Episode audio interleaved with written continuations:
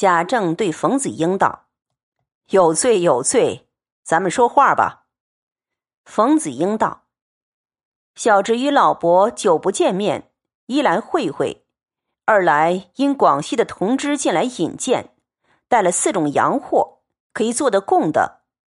一件是围屏，有二十四扇格子，都是紫檀雕刻的，中间虽说不是玉，却是绝好的萧子石。”石上露出山水人物、楼台花鸟等物，一扇上有五六十个人，都是宫装的女子，名为汉宫春晓。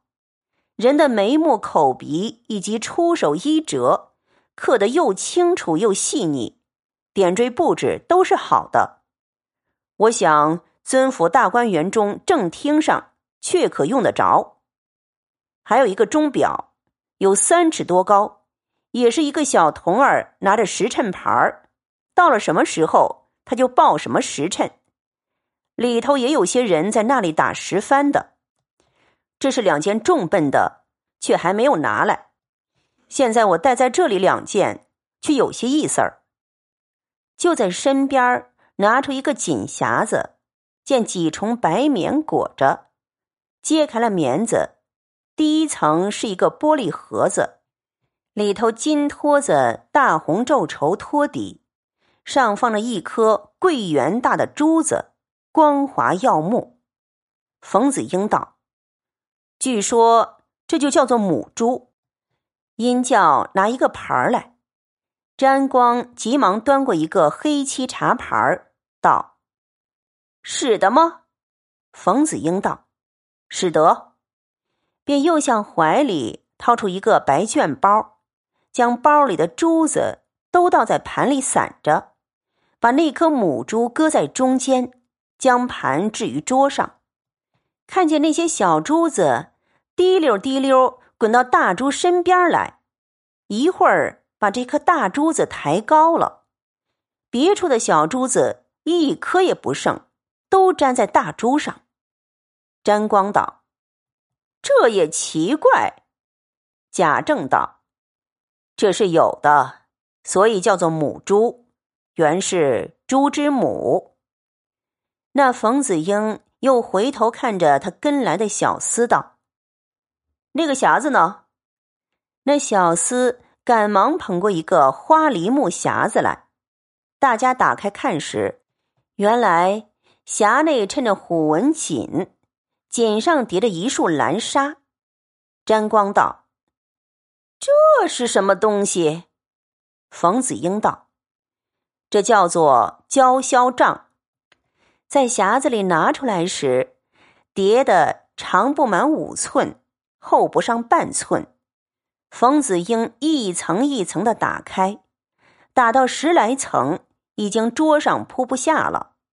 冯子英道：‘你看里头还有两折，必得高屋里去才装得下。’”这就是娇绡所知，暑热天气张在堂屋里头，苍蝇蚊子一个不能进来，又清又亮。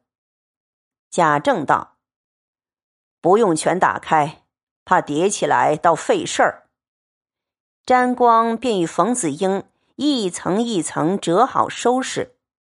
冯子英道：“这四件东西价也不很贵，两万银他就卖，母猪一万。”娇绡帐五千，汉宫春晓与自鸣钟五千。贾政道：“哪里买得起？”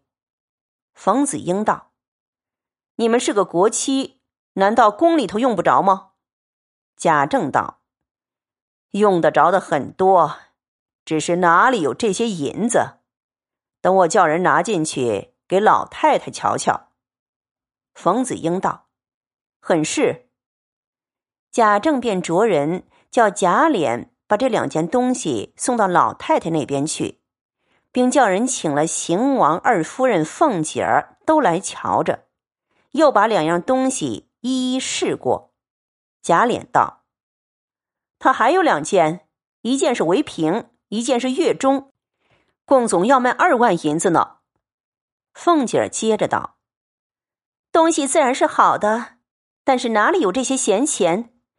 咱们又不比外任督府要办贡。我已经想了好些年了，像咱们这种人家，必得置些不动摇的根基才好，或是祭地，或是义庄，再置些坟屋。往后子孙遇见不得意的事儿，还是有点底子，不到一败涂地。我的意思是这样，不知老太太、老爷太太们怎么样？若是外头老爷们要买，只管买。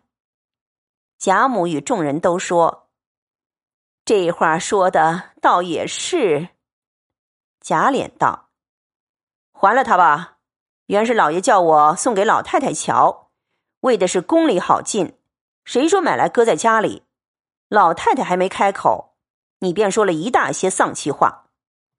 说着，便把两件东西拿了出去，告诉了贾政，说老太太不要，便与冯子英道：“这两件东西好可好，就这没银子，我替你留心，有要买的人，我便送信给你去。”冯子英只得收拾好，坐下说些闲话。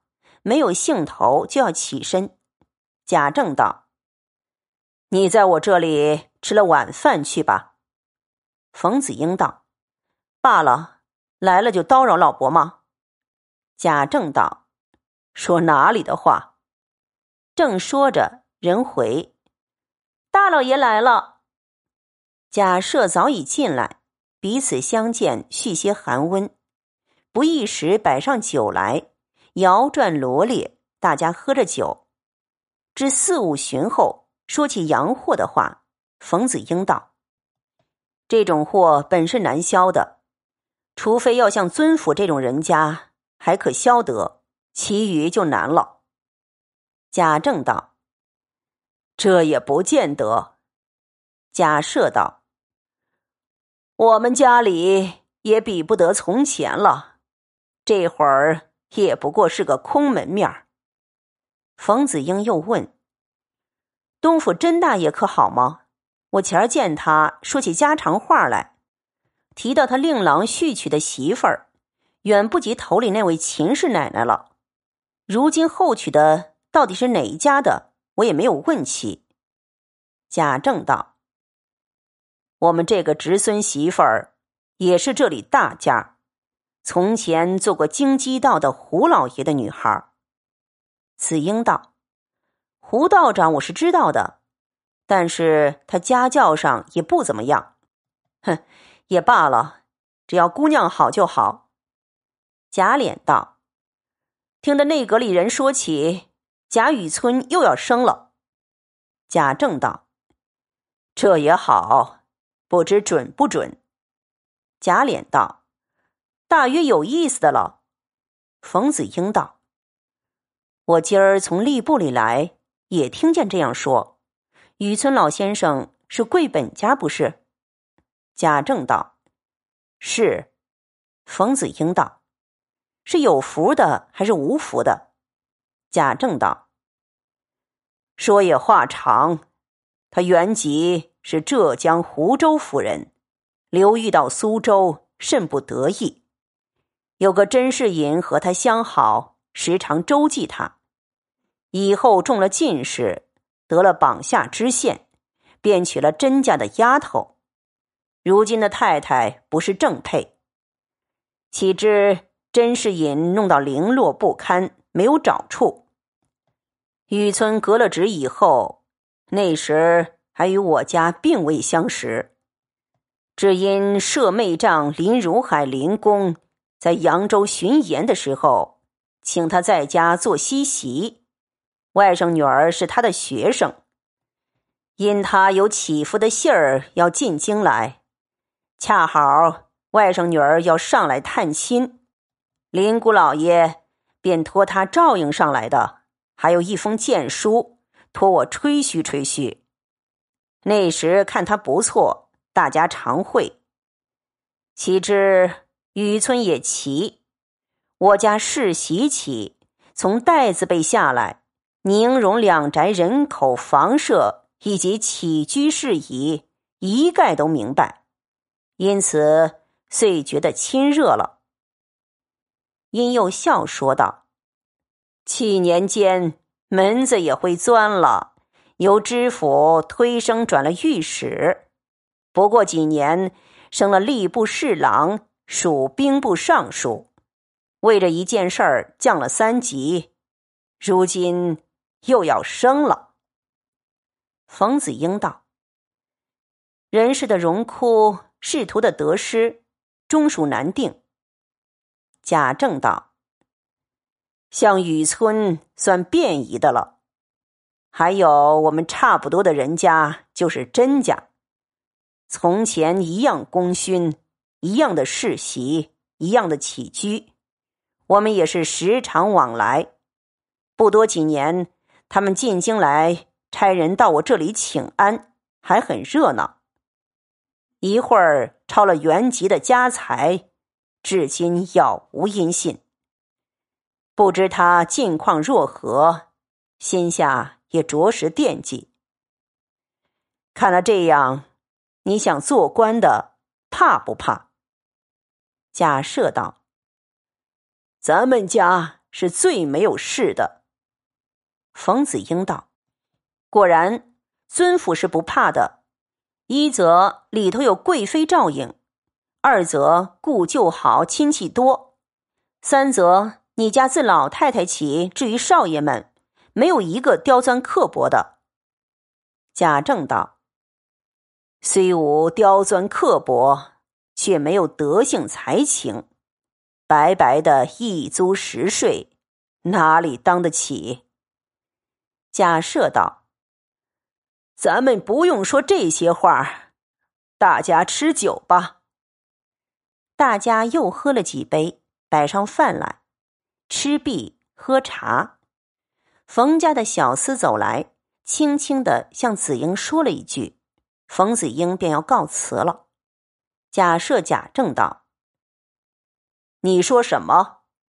小厮道：“外面下雪，早已下了梆子了。”贾政叫人看时，已是雪深一寸多了。贾政道：“那两件东西。”你收拾好了吗？冯子英道：“收好了。若尊府要用，价钱还自然让些。”贾政道：“我留神就是了。”子英道：“我在听信吧。天气冷，请罢，别送了。”假设、贾政便命贾琏送了出去。未知后事如何，下回分解。